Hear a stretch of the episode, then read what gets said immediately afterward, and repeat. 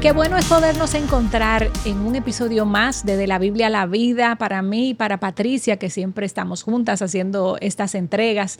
Es de mucha bendición poder no solo compartir con ustedes eh, algún, algún tema especial, desarrollarlo, estudiar la palabra, sino también oír de ustedes de sus testimonios, de cómo Dios a través de estos recursos ha podido ministrarles, cambiar sus vidas. Eso a mí me llena mucho gozo. Yo sé que a ti también, Patricia. Sí, definitivamente. Eh, poder conocer del obrar del Señor, ¿verdad? Porque uno está aquí sentado y uno está tan lejos, tan distante pero poder saber que Dios está obrando y trabajando en la vida de cada una de nosotras, eso es de mucho ánimo siempre. Así es, Patricia. Y hoy tenemos un tema nuevo, un episodio nuevo que yo te voy a pedir que, nos comente y nos introduzcas. Claro que sí. Tú sabes, Charvela, que em, si hay algo que caracteriza mucho a esta generación en la que nosotros vivimos, que es una generación temerosa. Eh, cada vez nosotros vemos a más personas eh, que están siendo inundadas por el miedo, por el temor, y esos temores van variando y se y van luciendo de maneras tan diferentes. O sea, nosotros vemos temor eh, aún con las cosas del futuro, qué es lo que va a ocurrir, eh, temor con los hijos, temor a dar pasos nuevos, eh, temor a diferentes cosas, diferentes situaciones, temor aún con el pasado, que cosas quizás de mi pasado se descubran, temor a que mi reputación se afecte. O sea, la lista de temores pudiéramos hacerla y tú misma pudieras pensar con los temores que estás lidiando ahora mismo y esa lista no termina ahora mismo necesariamente. Yo tengo mi lista si tú sí, claro, si tú tienes la tuya ahí. Eh, y en medio de todo eso, la Biblia no es silente, porque la Biblia nos llama a no temer. Eh, y por ejemplo, nosotros vemos en Mateo 10, del 30 al 31, donde nos dice, hasta los cabellos de la cabeza de ustedes están todos contados. Así que no teman, ustedes valen más que muchos pajarillos. Y encontramos continuamente este llamado en las escrituras a no temas, a no temas. Eh, y siempre la razón de ese no temer eh, no es circunstancial, sino celestial, ¿verdad? Y siempre la razón a que no temamos es que podamos descansar y confiar en el Señor. Pero, y aquí vamos entrando un poquito más en nuestro tema, porque ese no es el tema. Podemos hacer otro episodio sobre el temor en general, pero vamos a hablar de otro temor hoy, en el día de hoy. Así es. Si hemos leído la Biblia, nuestras Biblias un poco, nos vamos a dar cuenta de que la Biblia me dice que no tema, pero pareciera que hay una paradoja en las escrituras, porque hay otro temor que la Biblia sí me llama a tener. a tener. Eh, hay otro temor que la Biblia sí me motiva y me manda a que yo pueda tener. Entonces vamos a entender un poquito en el día de hoy esta paradoja que, la Biblia nos está presentando aquí. Y bueno, y, para abordar ese tema de todos esos versículos, yo tengo aquí un listado de unos tres versículos que les quiero leer donde podemos saborear un poquito esa paradoja, Patricia, que tú, que tú estás mencionando. Aunque no vamos a explicar cada versículo, pero sí lo queremos leer y hablar más adelante un poquito de ellos. El primero, que tiene esa combinación de temor, eh, pero con, Dios, ¿verdad? Al lado. Es Proverbios 9, 10. También está en Proverbio, ese mismo, esa misma idea en Proverbio 1, 7. El principio de la sabiduría es el temor del Señor y el conocimiento del santo es inteligencia. Y, y podemos, con ese solo versículo, podemos ver que en ese tipo de temor hay algo bueno y de eso vamos a hablar un poquito más adelante. Y, aunque dice claramente que es sabiduría lo bueno, eh, pero sí habla también al mismo tiempo de, temor. Mira cómo dice Proverbios 15:33, el temor del Señor es instrucción de sabiduría y antes de la gloria está la humildad. Te voy a dar dos más. Enséñame, oh Señor, tu camino, andaré en tu verdad unifica mi corazón para que tema tu nombre. ¿eh? Dos cosas ahí, eh, amor y también temor. Y de generación en generación, dice Lucas 1.50, es su misericordia para que los que le temen. Misericordia de, un Dios bueno, pero hay algún componente y es aquellos que le temen. Y, con esos versículos, Patricia, podemos ver que la Biblia es recurrente ligando estas dos expresiones, el temor del Señor con su amor, con, con, su, con su buen trato hacia nosotras. Y Martín Lutero una vez dijo, a la luz quizá de todos estos versículos, él dijo lo siguiente, debemos temer, amar y confiar en Dios por sobre todas las cosas. ¿eh? Qué buena mezcla. Y, lo que nosotros queremos aquí en este episodio es poder ayudarte a ver este temor al Señor, quizás con unos ojos distintos a lo que lo estabas viendo hasta ahora, porque a veces nosotros tenemos un mal entendimiento de cómo luce ese temor al Señor, porque el temor al Señor al que la Biblia nos llama a tener es un temor que es alegre y que es saludable, y es un temor que cuando está presente va a moldear en nuestras vidas y a controlar aún todos nuestros demás temores. Eh, el temor se vence con temor al Señor. Eh, y con este temor saludable y reverente que nosotros necesitamos tener delante de Él. Y ese temor que la Biblia nos llama no es un temor que me aleja de Dios, porque a veces pudiéramos verlo como que, bueno, yo te, el temor que yo estoy llamada a tener es un temor que yo veo a Dios, yo veo a Dios tan lejano, tan grande, pero lo veo tan distante hacia mí, pero no, es un temor eh, que me acerca. Y Spurgeon lo decía de una manera tan hermosa que dice, se inclina hacia el Señor, Señor, perdón, debido a su propia bondad. O sea, es un Señor, es un temor, perdón, que se inclina hacia el Señor en reverencia.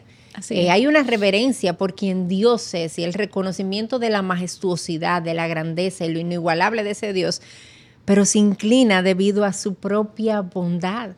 Y eso es una verdad tan hermosa que nos va ayudando a ir moldeando este concepto y esta idea del temor eh, que la Biblia nos llama a tener hacia el Señor. Y Patricia, también nosotros los creyentes muchas veces entendemos que no podemos mezclar el amor a Dios con el temor a Dios. Pero la Biblia nos dice otra cosa. Hay versículos que apoyan que esos dos componentes pueden estar juntos en una misma oración. Y yo te lo quiero leer eh, de dos versículos. El primero está en Salmo 145, 19 al 20. Mira cómo dice, cumplirá el deseo de los que le temen, o sea que hay un grupo que le teme. También escuchará su clamor y lo salvará. Mira cuántas bondades para el grupo de aquellas personas que dicen que, que le, temen. El Señor guarda a todos los que lo aman, pero a todos los impíos destruirá. Mira cómo en, en, ese, en esa porción podemos ver favor para aquellos que temen y, la gracia de Dios, ¿verdad?, sobre ellos y su amor.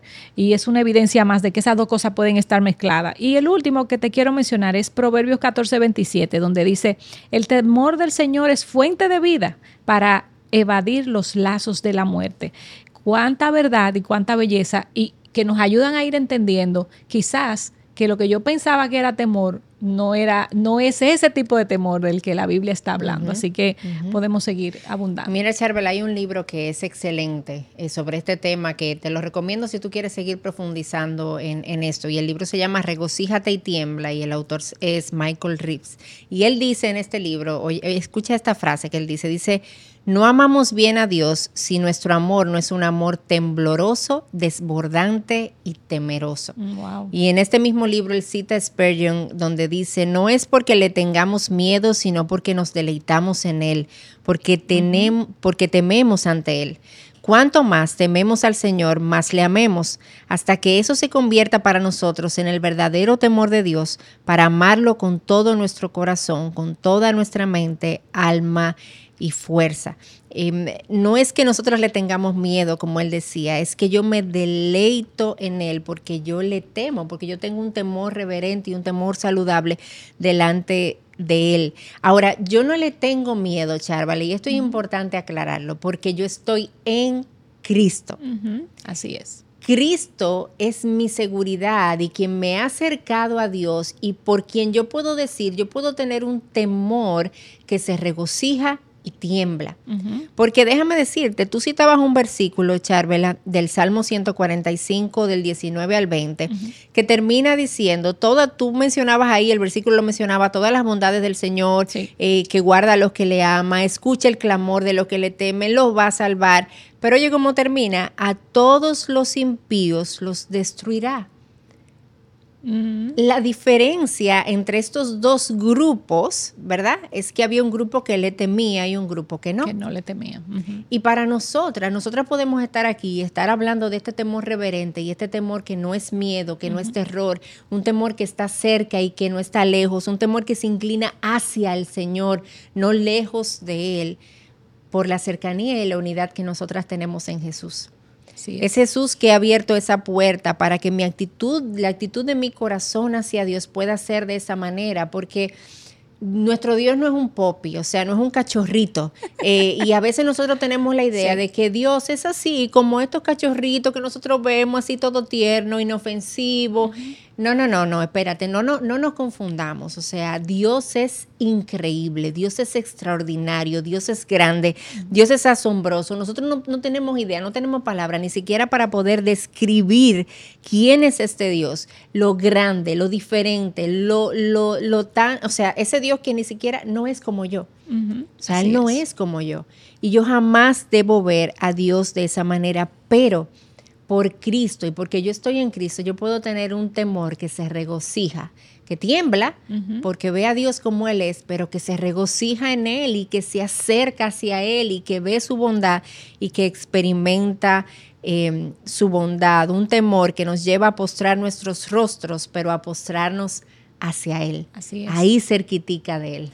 Y es como un temor, Patricia, reverente, que yo creo que esa es como quizás la clave para entenderlo. Yo le temo, pero con un espíritu de reverencia que me lleva a obedecerlo, que me lleva al mismo tiempo a alabarlo, a regocijarme con él, a respetarlo, a someterme a él, a y a adorar su majestad. Amén, a es como, exacto, yo te temo porque yo conozco tu majestad, tu grandeza, y por eso te obedezco y quiero servirte. Ese ese es el tipo de temor correcto al que todo cristiano debe de ser movido a, ¿verdad? Entonces, entendiendo a Dios, eh, no como tú decías, no como un, un títere que yo puedo manejar, sino como a alguien, un Dios amoroso a cual yo le debo mi obediencia, y eso es algo que nosotras debemos de, de- de querer tener hacia, el- hacia nuestro Señor. Y Patricia, hay formas en las cuales yo puedo eh, cultivar entonces ese Claro. temor eh, reverente hacia nuestro Señor.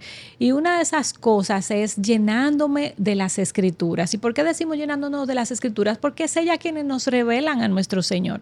Es ella quienes nos dicen, no temas porque tú estás segura en, la, en las manos de tu Creador. Este temor que tú tienes que tener me está garantizado porque Jesucristo te, ha cubierto con su gracia y, y- y te, y- y te protege y te ama. Y aunque yo sea un Dios reverente, yo al mismo tiempo envié a mi Hijo para, en, en una cruz para, para tu vida, para salvarte, para perdonar tus pecados. Así que eh, debemos de hacer, si queremos alimentar y de una forma correcta nuestra mente, debemos de ir a las escrituras para poder cultivar un temor reverente al Señor, porque es ella la que nos habla de Él y la que nos dice lo que Él quiere que nosotras hagamos. Amén. Y en ese mismo sentido, Charvela, como algo más que nos ayuda a cultivar este temor eh, y conectado ahí a llenarnos de la palabra del Señor, está, el- está también el meditar en su palabra. claro. Eh, el Salmo 112.1 dice, aleluya, cuán bienaventurado es el hombre que teme al Señor, que mucho se deleita en sus mandamientos. Y a veces somos tan rápidas en ir a la palabra y no tomamos tiempo para meditar,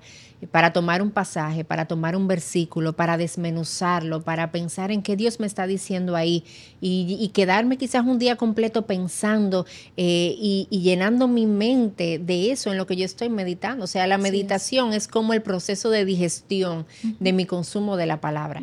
Y es lo que me va a ayudar a mí a yo ir llenando mi mente de Dios e ir, e ir viendo a este Dios tan grande como Él es, cada vez más grande.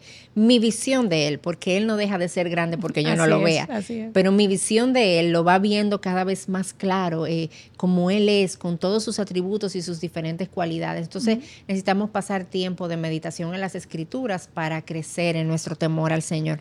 Y otra cosa, eh, Patricia, importante, que a veces la damos por sentada o no lo hacemos porque entendemos que siempre vivimos hablando con Dios, pero debemos sacar tiempo para orar y pedirle específicamente, Señor, ayúdame a, a aumentar eh, a- eh, mi amor por ti, a entender mejor el, el temor hacia ti, la reverencia que te tengo que tener.